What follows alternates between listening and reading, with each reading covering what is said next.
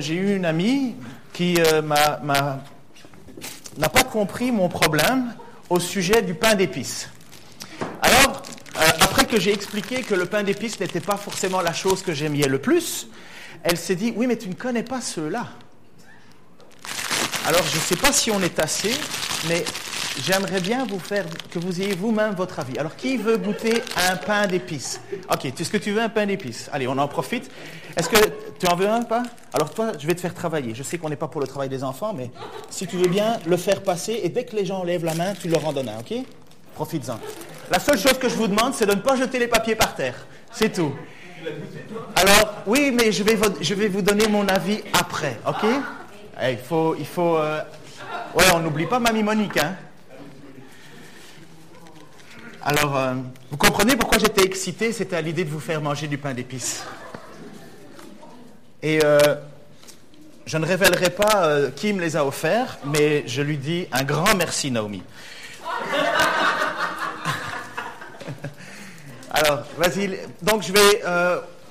Aujourd'hui, on est encore dans, dans l'évangile de, de Jean, et toujours dans notre série. Et aujourd'hui, c'est l'apothéose, quelque part. C'est l'apothéose du ministère de Jésus-Christ. Non pas, enfin, pas du ministère en tant que tel, parce que l'apothéose, c'est Jésus-Christ sur la croix, et en fait, plutôt Jésus-Christ ressuscité, mais l'apothéose de ce qu'il enseigne, de ce qu'il dirige, de ce qu'il dit, de ce qu'il fait comprendre.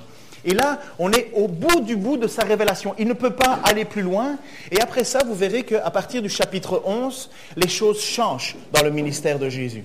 Euh, là, il, a, au Québec, on dit, il a placé la table. Il a, il a tout fait pour amener les gens à cet endroit-là. Et ce n'est pas n'importe quel endroit.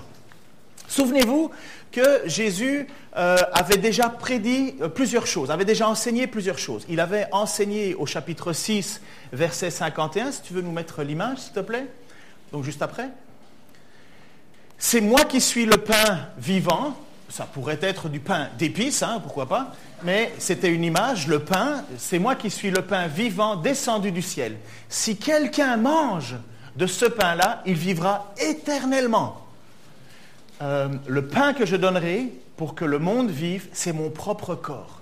Dans cette explication, dans cette, image, hein, le ego émis, moi je suis, Jésus définit qu'il est le pain. Donc c'est une image, hein, finalement, euh, Jésus-Christ n'est pas un bout de pain qui se trimballe, c'est une image, c'est une, façon de vouloir faire comprendre aux gens que finalement, euh, on peut enlever beaucoup de choses à un prisonnier, mais en général, on lui laisse du pain et de l'eau parce que c'est vital. Et Jésus, quelque part, nous précise que c'est vital, il est vital, il est ce pain. Et c'est surtout cette image, pardon, de, ce pain qui a été donné par Dieu par l'intermédiaire de la prière de Moïse pour le peuple qui était dans le désert et qui devait manger. Et c'était la manne. Et Jésus dit, je, suis, moi-même la manne descendue du ciel. C'était un miracle de l'époque de, Moïse un miracle tellement important d'ailleurs qu'ils euh, ont gardé une, espèce de fiole à l'intérieur de la manne qui était placée dans le coffre de l'Alliance.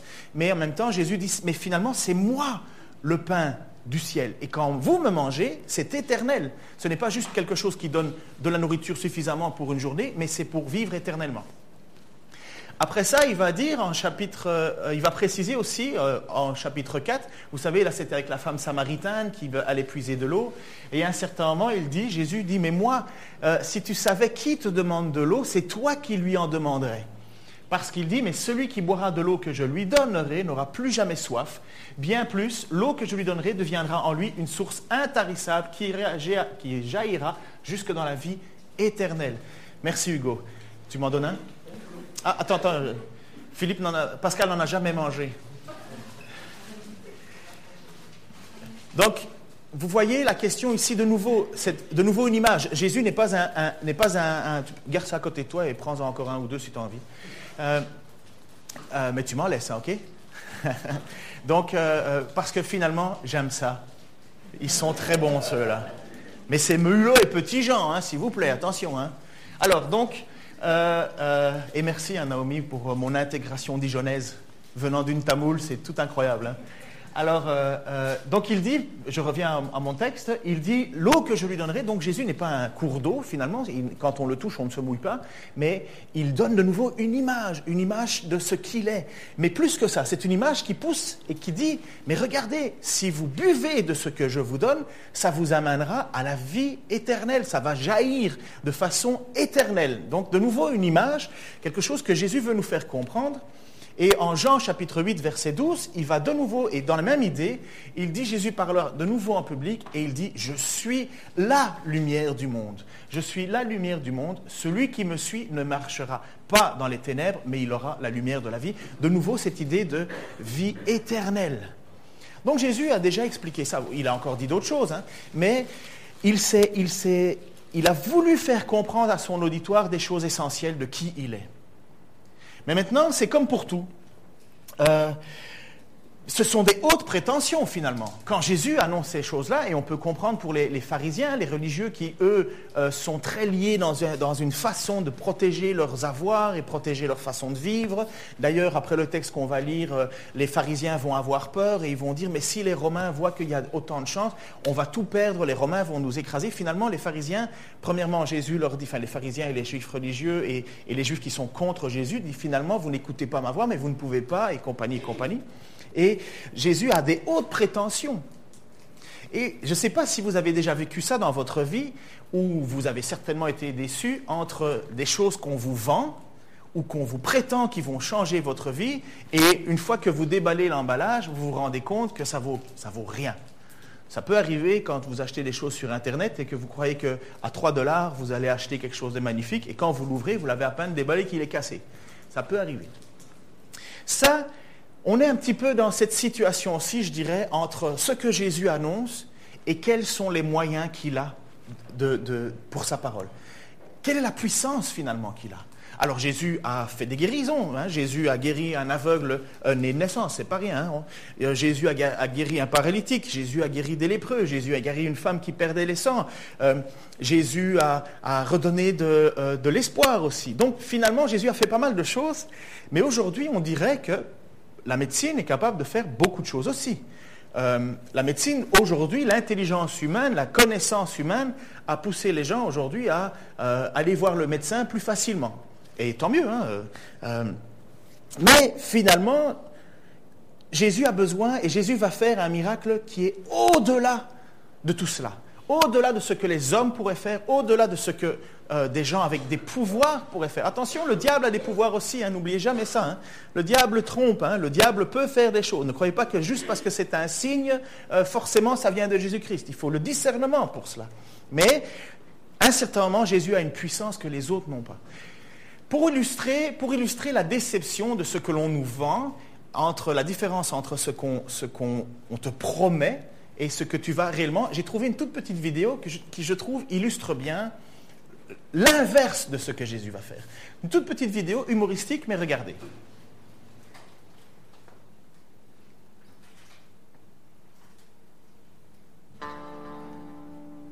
Donc le gars a une super moto, il se dit chouette ma moto.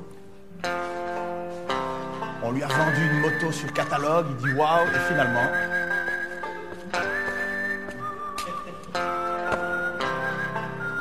Et voilà. Comme quoi, bien souvent, les apparences peuvent être trompeuses, n'est-ce pas? Au tout début, ça a l'air magnifique. Mais en réalité, et voilà. Alors, on est un petit peu dans cet état d'esprit avec Jésus-Christ. Est-ce que finalement, Jésus-Christ a les moyens de sa politique? Est-ce qu'il ne jette pas de la poudre aux yeux? Est-ce qu'il va prouver? Est-ce que finalement, on a le droit de mettre notre foi en lui? Ça, c'est le développement naturel de l'évangile de Jean beaucoup de révélations, et boum, verset chapitre 11, on va voir ce qu'on va voir.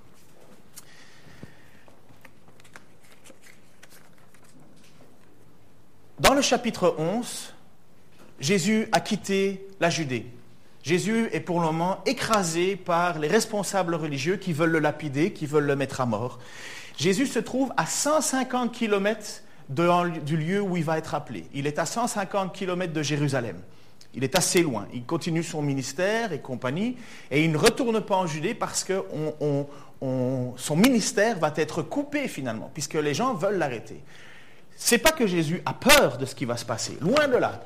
Sauf que Jésus fonctionne en Jésus ne fonctionne pas sur des, des sauts d'humeur, sur des, des, se retourner sur un 10 cents, ça c'est une expression québécoise. Se retour, 10 cents, c'est une micro-pièce, c'est peut-être un centime ici. Se retourner sur un 10 cents, ça veut dire changer d'avis. Non, Jésus vient sur terre et ne fait pas sa volonté, mais la volonté de son Père. Et il ne fait rien que ce que le Père lui demande de faire.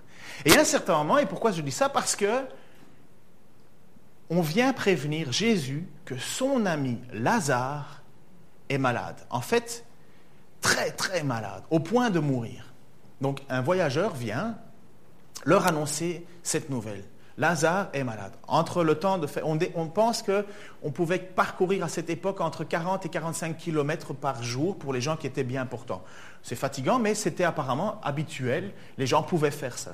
Et donc on vient prévenir Jésus, mais donc il faut au moins quatre jours entre le moment où quelqu'un part de Batané, puisque c'est dans le village de Batané que ça se passe, part de Batané pour arriver à chercher Jésus. Il y a déjà quatre jours qui se sont écoulés.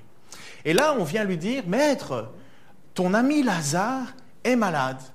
Et qu'est-ce que Jésus fait? Il ne se précipite pas, il ne saute pas en disant Oui, oui, oui, je suis perdu. Non, non. Euh, alors on est au chapitre 11, verset 3, et puis après, verset 6 et 7. Les sœurs, donc Marthe et Marie, les sœurs de, de Lazare, envoyèrent dire à Jésus Seigneur, celui que tu aimes est malade, celui que tu aimes, Lazare. Alors certains ont pensé pendant un petit temps que celui qui avait écrit l'évangile de Jean, c'était Lazare parce qu'il y a une précision, mais pas du tout. Mais Jésus avait vraiment des amis. Euh, parfois, ça nous étonne en se disant oh, euh, non, Jésus aime tout le monde. Et bien sûr, Jésus aime tout le monde. Jésus donne sa vie pour tout le monde. Mais Jésus a aussi des gens avec qui il a des plus d'affinités. Euh, ça s'est passé avec trois disciples particuliers. Et Jésus avait des connaissances. Et apparemment, il y avait une relation particulière entre Jésus, Marthe et Marie, dans le sens où il y avait une amitié, euh, des sentiments plus forts. Alors Jésus, quand il apprend ça, on est au verset 6, quand il apprit que Lazare était malade, il resta encore deux jours à l'endroit où il était, puis il dit aux disciples, retournons en Judée. Alors, étonnant, hein, on se dit, mais pourquoi, pourquoi est-ce qu'il ne part pas directement, puisque finalement c'est son ami, euh, pourquoi est-ce qu'il prend son temps? Il prend son temps, le Seigneur, parce qu'il veut faire quelque chose pour montrer, pour prouver, pour asseoir à ses disciples son autorité. Finalement à ses disciples, mais par extension à tous ceux qui vont mettre sa foi dedans. Jésus n'est pas, pas à la course, hein. il n'est pas précipité, euh, il ne se stresse pas, il sait très bien ce qui va se passer, mais surtout Jésus accomplit la volonté de son Père au-delà de ses émotions. Parce que Jésus a des émotions. D'ailleurs, si vous voulez un jour apprendre un verset par cœur et qu'on vous demande de choisir un verset à apprendre par cœur, vous prenez Jean 11, 35, deux mots, Jésus pleura. Et vous avez appris, pardon? Voilà, et vous avez appris votre verset par cœur, et puis vous dites, euh, voilà, j'en connais au moins un.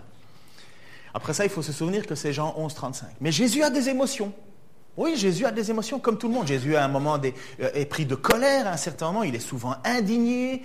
Euh, accablé par la peur à un certain moment. Jésus n'est pas un bloc de glace, Jésus est, un, est complètement homme aussi. Et il est aussi dit dans l'Épître aux Hébreux, et pour ceux qui ont la chance de faire le, cours d'Hébreu avec nous, on voit que Jésus est le grand prêtre, homme capable de compatir à nos souffrances, puisque lui-même a été tenté, lui-même a vécu les la difficulté, lui-même connaît les émotions. Et quand nous traversons des choses et des moments difficiles, il ne faut pas croire que Jésus ne le sait pas. Au contraire, Jésus sait ce que l'on vit, sait ce que l'on ressent, parce qu'il a été pleinement homme. Alors voilà, ça c'était le côté je vous encourage à venir le mercredi. Donc Jésus est là et le but, l'objectif de ce passage est de fortifier la foi de ses apôtres et par extension de tous ceux qui ont et qui mettent leur foi en Jésus-Christ. Voici ce qu'il dit au verset 11 du chapitre 11. Après ces paroles, il leur dit, Notre ami Lazare s'est endormi et je vais aller le réveiller. Et là-dessus, les apôtres dirent, ben, Seigneur, s'il s'est endormi, il sera guéri. Vous savez, c'est comme quand vous étiez petit, vous étiez malade, on vous disait, va faire une bonne sieste et tu vas te réveiller en forme. Et quelque part, dans l'idée des apôtres, c'est la même chose. Ben, s'il si, dort, ben, il va guérir. Euh, et en fait, Jésus avait parlé de la mort de Lazare, mais ils crurent qu'il parlait de l'assoupissement du sommeil. Jésus leur dit alors ouvertement, Lazare est mort. Et voici, notez et mettez en fluo ce passage-là. respectons les Écritures et ce qu'elles disent et ce qu'elles ont comme objectif et comme but. Elle dit un certain moment, et à cause de vous, voilà pourquoi Jésus ne se presse pas, à cause de vous, afin que vous croyiez, je me réjouis que je n'étais pas là, mais allons vers lui. Finalement, Jésus, tout en étant triste de la mort de son ami Lazare, dit quand même, je me réjouis, je suis joyeux, il y a quelque chose de bon dans le fait que Lazare est mort. Donc Jésus sait très bien que Lazare est mort. Et quand le, messager vient, Jésus sait très bien que Lazare est mort. Il y a eu quatre jours qui se sont séparés, entre, qui se sont déjà écoulés entre le, messager partant de l'endroit où Lazare était malade pour arriver à Jésus. Entre-temps, Jésus sait déjà que Lazare est mort. Et il ne se presse pas pour y aller. Il ne dit pas allons-y vite, comme ça je vais pouvoir le récupérer avant qu'il meure. Non, il leur dit clairement aux apôtres, Lazare est mort, mais je me réjouis afin que vous croyiez. Donc voilà l'objectif absolu de, premièrement, la non-précipitation de Jésus, deuxièmement, du miracle qui va s'opérer, afin que vous croyiez. Mais croire quoi? Croire tout ce que Jésus a déclaré avant, croire tout ce qu'il a dit. À un certain moment, il faut mettre de la chair sur les os. Est-ce que Jésus est capable d'aller jusque-là? Est-ce qu'il peut faire ce qu'il dit finalement? Marthe découvre, et Marthe est la première à entendre que Jésus arrive, parce que Jésus finalement dit le texte. Hein, euh, euh, est-ce qu'on n'a pas été trop vite? Oui, on a été trop vite. Si tu revenir en arrière, euh, tu, peux, revenir une image? Merci. mais allons vers lui. Donc, Jésus part avec ses disciples, quatre jours de marche, et sur le chemin qui les amène vers la ville de Batané, Marthe sort. Marthe, c'est l'impulsive des deux. Vous savez qu'il y a Marthe et Marie, mais Marthe, c'est l'impulsive. Elle, est, un petit peu l'apôtre Pierre. Elle parle directement et clairement, mais elle a une foi d'une solidité incroyable. Et elle va voir l'apôtre, elle va voir Jésus, elle se retrouve devant lui et lui dit ceci, et là tu peux mettre l'image si tu veux bien, verset 21, Marthe dit, Seigneur, si tu avais été ici, mon frère ne serait pas mort. Cependant, même maintenant, je sais que tout ce que tu demanderas, Dieu te l'accordera. Et Jésus lui dit, ton frère ressuscitera. Et Marthe dit, je sais, Marthe, qu'il ressuscitera. Je sais, répondit Marthe, qu'il ressuscitera lors de la résurrection, le dernier jour. Donc Marthe, elle est là, et, ne croyez pas que le texte est en train de faire en sorte que Marthe reproche à Jésus, hein, en disant, mais t'étais où là? Oh, tu veux pas te dépêcher? Non, non, non, non c'est toujours avec une vision, une façon très respectueuse et en disant, mais si tu avais été là, puissant comme tu es, euh, béni comme tu es, il ne serait pas mort parce que tu l'aurais guéri. Donc ce n'est pas un reproche, c'est encore une fois une affirmation de, ce que Marthe sait de Jésus. Tu es particulier. Et là, Jésus lui dit, mais tu sais, ton, frère, euh, ton frère ressuscitera. Et là, Marthe, elle va avec la connaissance qu'elle a. Et elle dit, mais oui, c'est vrai, elle va ressusciter, mon frère va ressusciter, mais au dernier jour, parce qu'il a placé sa confiance. Tu vas le ressusciter. Euh, exactement la, même pensée que cet homme qui est à la croix à côté de Jésus et qui dit, Seigneur, lorsque tu reviendras pour ta gloire, euh, euh, permets-moi de venir avec toi. Et Jésus lui dit, aujourd'hui même tu seras avec moi au paradis, mais après ça, il y a la résurrection. Et eh bien Marthe est dans cette même démarche de foi. Elle dit, je le sais, je le sais que mon frère va revenir le jour du jugement, le dernier jour, il sera ressuscité. Marthe, elle a une foi, mais elle n'a pas encore, et parce que ce n'est pas normal ce qui va se passer, elle n'a pas encore la compréhension de ce qui va se passer comme, comme miracle dans quelques minutes pour elle, peut-être une heure après. Mais qu'est-ce qui caractérise la foi de Marthe? Et qu'est-ce qui devrait caractériser la foi de, de chaque chrétien? N'oublions pas que juste avant, nous étions dans le passage qui nous parlait euh, de Jésus, que nous sommes son troupeau, qu'il est notre berger, que nous entendons sa voix, qu'il euh, nous appelle par son nom, qu'il est le bon berger. Donc, qu'est-ce qui caractérise finalement une brebis selon le cœur de Dieu? Eh bien, Marthe est un bel exemple. Premièrement, Marthe, elle a une affection amicale pour Jésus. Jésus, c'est à la fois un maître, son maître, mais Jésus, c'est à la fois son, ami. Ce n'est pas son ami dans le sens euh, où viens, on est potes, on va boire un verre, même si Jésus n'aura jamais été refusé de prendre un verre avec ses apôtres. Hein. Mais, mais, mais ce n'est pas, pas un ami où on est presque d'égal à égal, bien que le texte d'Hébreu nous dit que Jésus est notre frère. Mais il est un ami parce qu'il est un confident. Il est quelqu'un en qui j'ose me tourner. J'ose, aller vers lui. J'ai une révérence, mais je ne crains pas d'approcher Jésus. Et Marthe ne craint pas d'approcher Jésus. Elle court vers lui. Et elle rappelle tout en courant, mais si tu avais été là, je sais que tu aurais fait quelque chose. Nous sommes amis. Après ça, Marthe est une personne qui euh, ne doute pas selon les circonstances. Elle n'est pas perdue parce que son chagrin l'inonde, parce qu'elle n'a pas reçu ce que Dieu lui promettait quelque part ou ce qu'elle espérait. Non, elle ne doute pas de Jésus. Son frère est mort et elle n'est pas en train de courir en disant À quoi ça sert d'être ton ami? À quoi ça sert d'avoir un ami comme toi finalement? Non, elle a une attitude confiante et les situations ne changent rien. Elle n'est pas en train de bouder dans son coin, elle continue à placer son espoir en Dieu. Et la troisièmement, elle a une foi dans la finalité des choses. Parce qu'elle déclare clairement, elle dit, mais je sais que le dernier jour, mon frère ressuscitera. Finalement, quoi qu'il arrive, la vie, la mort, la maladie, finalement, elle sait où est son espoir. Elle sait où est la finalité des choses. Et je vous l'ai déjà dit, c'est ça le message de Jésus. C'est ça le désir de Jésus. 100% des gens ici vont mourir, à moins que Jésus revienne. Mais on va tous mourir. Et finalement, si notre espoir n'est pas dans la vie après, nous sommes sans espoir. Et Marthe est cet exemple de, femme qui, malgré la situation qui est bouleversée, Marthe est cette femme qui place son espoir en disant Je sais qu'à la fin, nous ressusciterons. C'est pas facile. C'est une femme qui est endeuillée et perplexe d'avoir un ami si puissant tel que Jésus, et pourtant, le malheur passe dans sa famille finalement aussi. Alors regardons euh, à ce que Jésus va faire maintenant. Jésus va lui répondre hein, au verset 25, le fameux ego émi, moi je suis, mais le, le plus puissant des ego émis. Il va lui dire, merci, Jésus lui dit, c'est moi qui suis la résurrection et la vie. Parce que, Jésus, parce que Marthe lui a dit, mais, mais, mais je sais qu'un jour, euh, au dernier jour, on ressuscitera. Et Jésus lui dit, moi, je suis ego émi, moi, je suis la résurrection, moi, je suis la, vie. Pardon. Celui qui croit en moi vivra, même s'il meurt, et toute personne qui vit et croit en moi ne mourra jamais. Voilà la déclaration de Jésus à Marthe, qui lui a dit de bonnes choses finalement.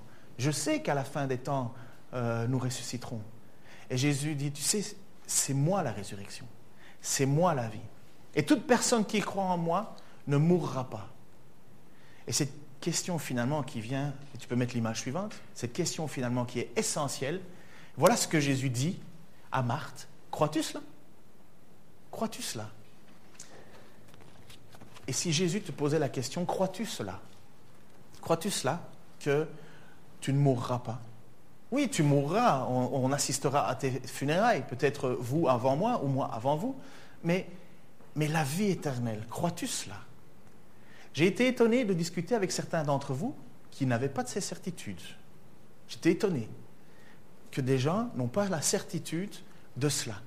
Et finalement, malgré les déclarations de Jésus-Christ, euh, malgré les déclarations de Marthe sur ce qu'elle affirme de la fin des temps et compagnie, Jésus va quand même lui poser cette question, mais Marthe, finalement, le crois-tu?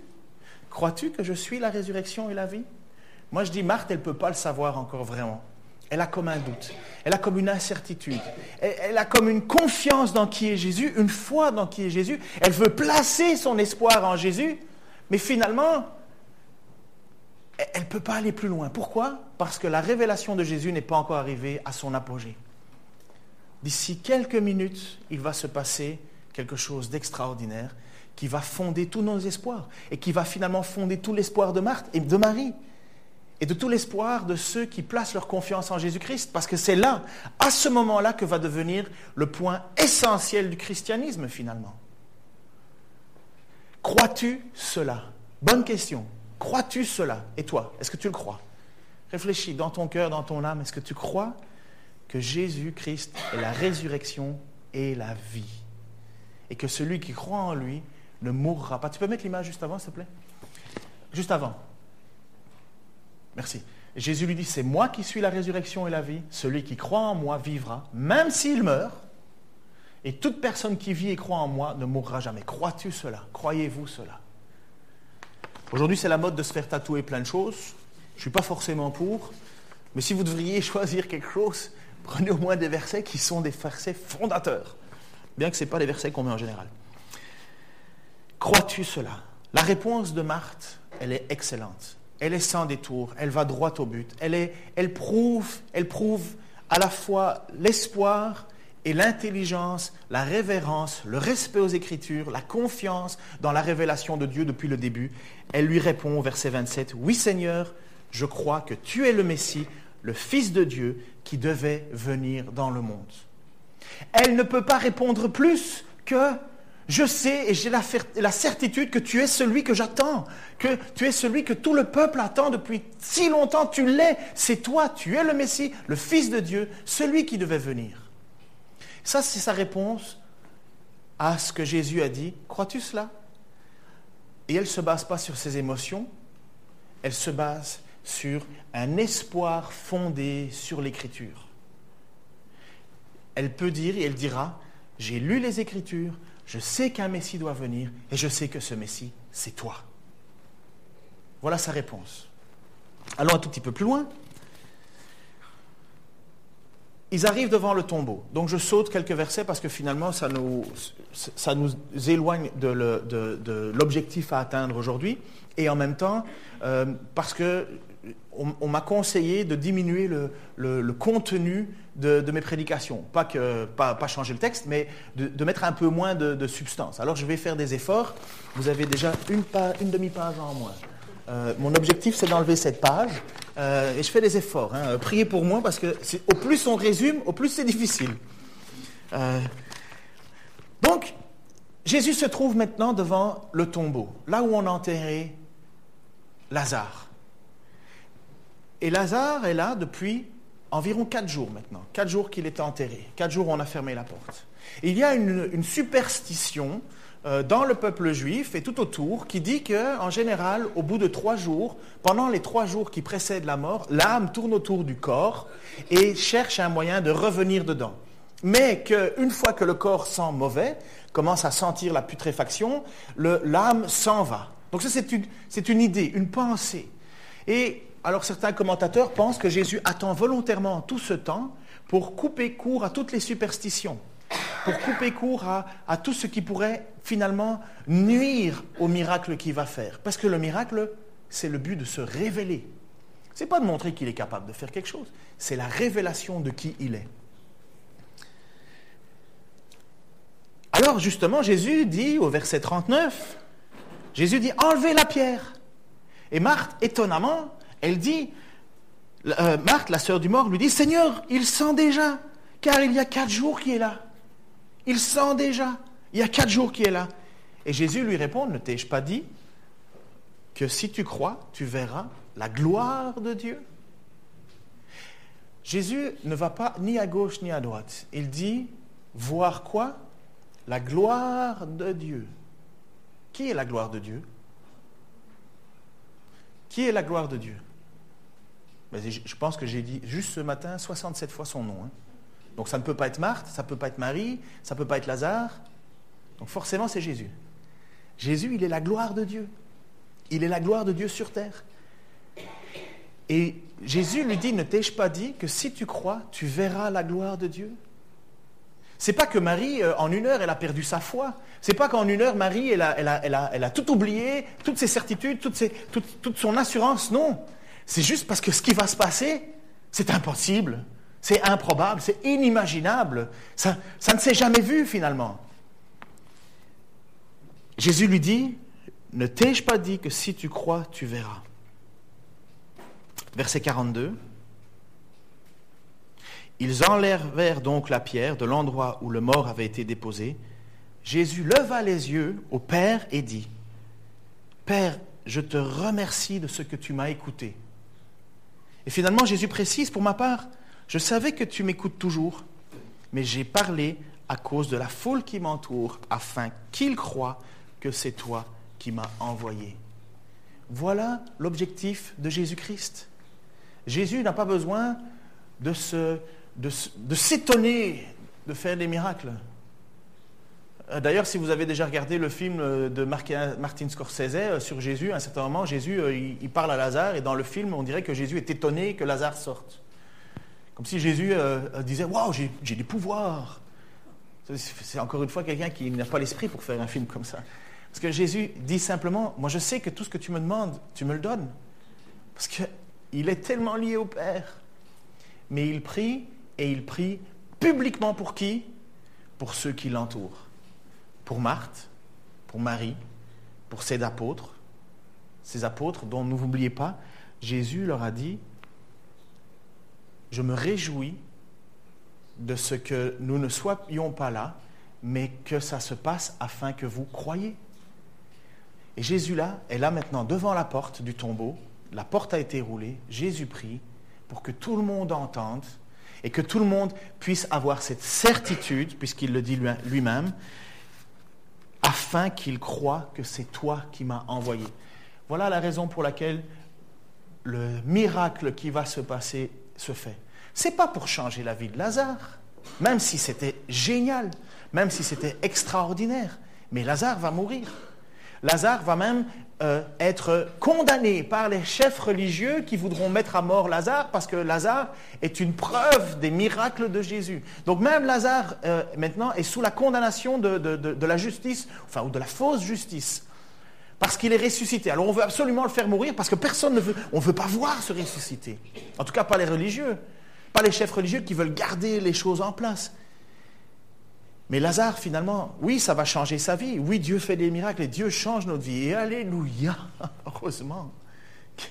Mais, mais à ce moment-ci, Jésus veut faire ce miracle comme il le fait pour toujours, afin que nous croyions que c'est bien Dieu qui l'a envoyé, qu'il est bien le Messie, qu'il est bien celui en qui je peux placer ma confiance, qu'il est bien celui que tu as raison de prier, qu'il est bien celui que, que tu as raison de mettre ta foi, ton espoir, il n'y en a pas d'autre.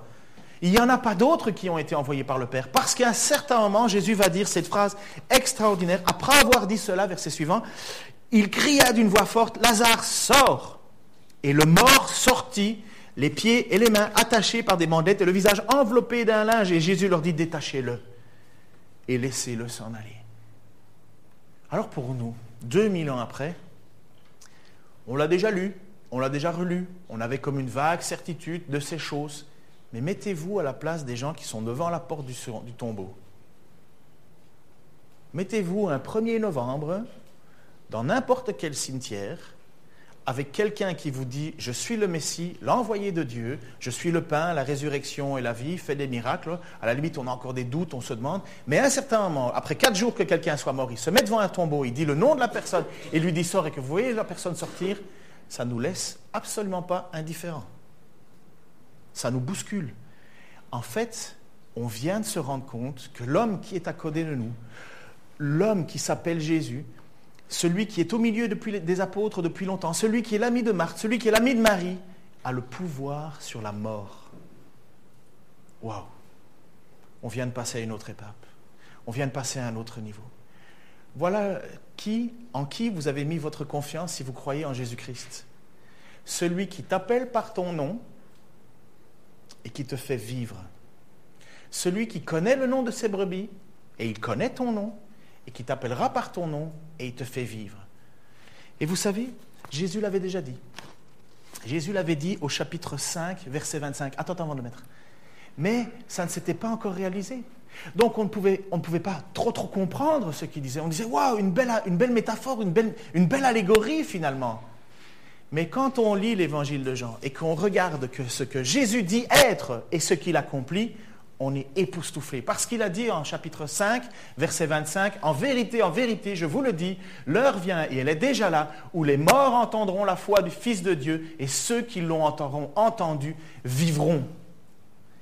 Et voilà ce que Lazare vit à ce moment-là. Lazare peut rien faire pour être sauvé. Lazare peut rien faire. C'est juste l'ami de Jésus.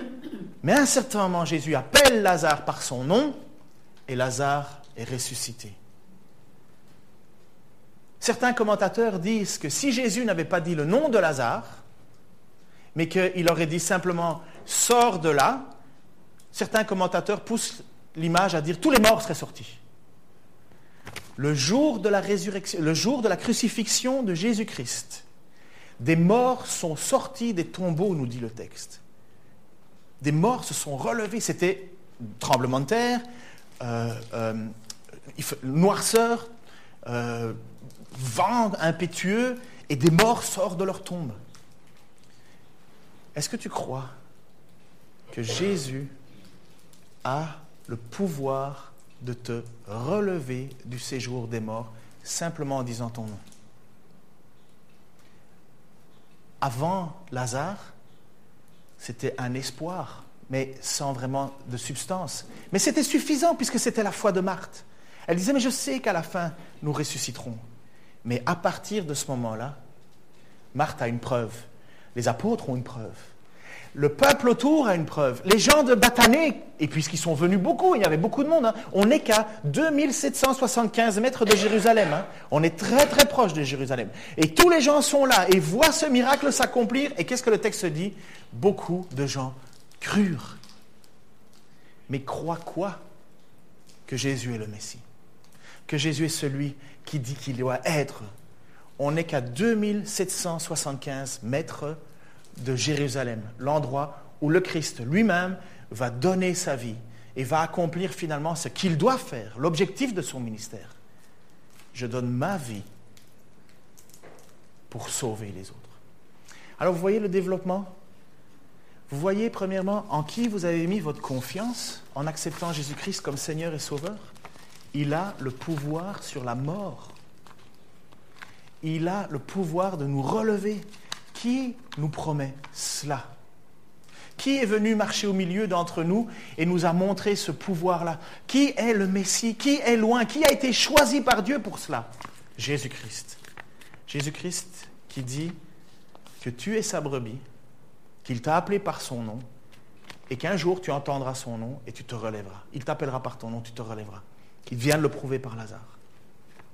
Seigneur Jésus-Christ, je veux te prier pour ceux qui ont des doutes parce que les apôtres avaient des doutes. Et parce que tu le savais, et parce que Seigneur, tu as fait tout cela afin qu'ils croient. Marthe, Seigneur, avait des connaissances, des certitudes, et en même temps des doutes. Et Seigneur, tu as fait tout cela afin qu'elle croie. Seigneur, nous avons certainement des doutes autant que eux. Et tu as fait cela afin que nous croyions que tu es l'envoyé, le Messie. Seigneur, je veux te remercier premièrement pour toutes les fois où tu, interviens dans nos vies, où tu nous soutiens, Seigneur, où tu nous relèves, Seigneur, et où finalement tu te révèles encore. Seigneur, parce que tu veux que nous ayons la confiance absolue en ce que tu as accompli. Seigneur, je veux te remercier pour toutes les bénédictions qu'on a déjà eues dans cette Église et pour toutes celles que tu as encore en provision et en réserve, Seigneur. Mais Seigneur, je te prie que notre foi soit une foi solidement ancrée en toi et notre espoir solidement ancré dans tes paroles et tes promesses pour l'avenir. Merci pour ce que tu nous donnes aujourd'hui. Merci parce que tu nous aimes d'un amour immense. Merci parce que tu connais le nom de chacun d'entre nous. Merci parce que un jour tu nous appelleras chacun par notre propre nom pour nous relever. Seigneur, c'est une promesse. C'est une promesse que tu as faite. Et c'est une promesse que tu as montrée, dont tu étais capable de faire devant tous ces gens-là, ce jour-là, pour la résurrection de Lazare. Seigneur, c'est un avant-goût, c'est un prémisse. Seigneur, et comment, comment pourrions-nous faire autre chose que plier les genoux devant toi et reconnaître que tu es le Seigneur, le Sauveur, le Messie? Seigneur, je te remercie que tu m'aies permis d'avoir de te connaître, d'entendre ta voix et d'avoir mon espoir en toi. Maintenant, que la vie, que ce soit la vie ou par la mort, ça n'a plus d'importance. Je sais que ma vie est entre tes mains. Par la puissance de ta parole, tu me relèveras. Je te prie, Seigneur, pour ceux qui ne te connaissent pas. Ce matin, je te prie, Seigneur, qu'ils puissent avoir une confiance absolue en toi. Qu'ils puissent s'accrocher à toi, que dire qu'il n'y a rien d'autre de plus important que toi. Seigneur, viens et transforme-les. Et je te prie, Seigneur, pour tous ceux qu'on ne connaît pas encore, mais dont toi tu connais les noms. qui un jour se joindront à nous, qu'ils puissent vivre, Seigneur, cette même certitude, cette même confiance que tu es le Seigneur, que tu es le Sauveur, et qu'un jour tu les relèveras aussi. Seigneur, nous te remercions, nous allons encore te chanter, nous allons encore te louer, nous allons encore te célébrer pour la grandeur de ta gloire, Seigneur, parce que tu es la gloire de Dieu. Seigneur, merci. Merci parce que tu nous as appelés à cette gloire. Dans le nom de Jésus-Christ. Amen.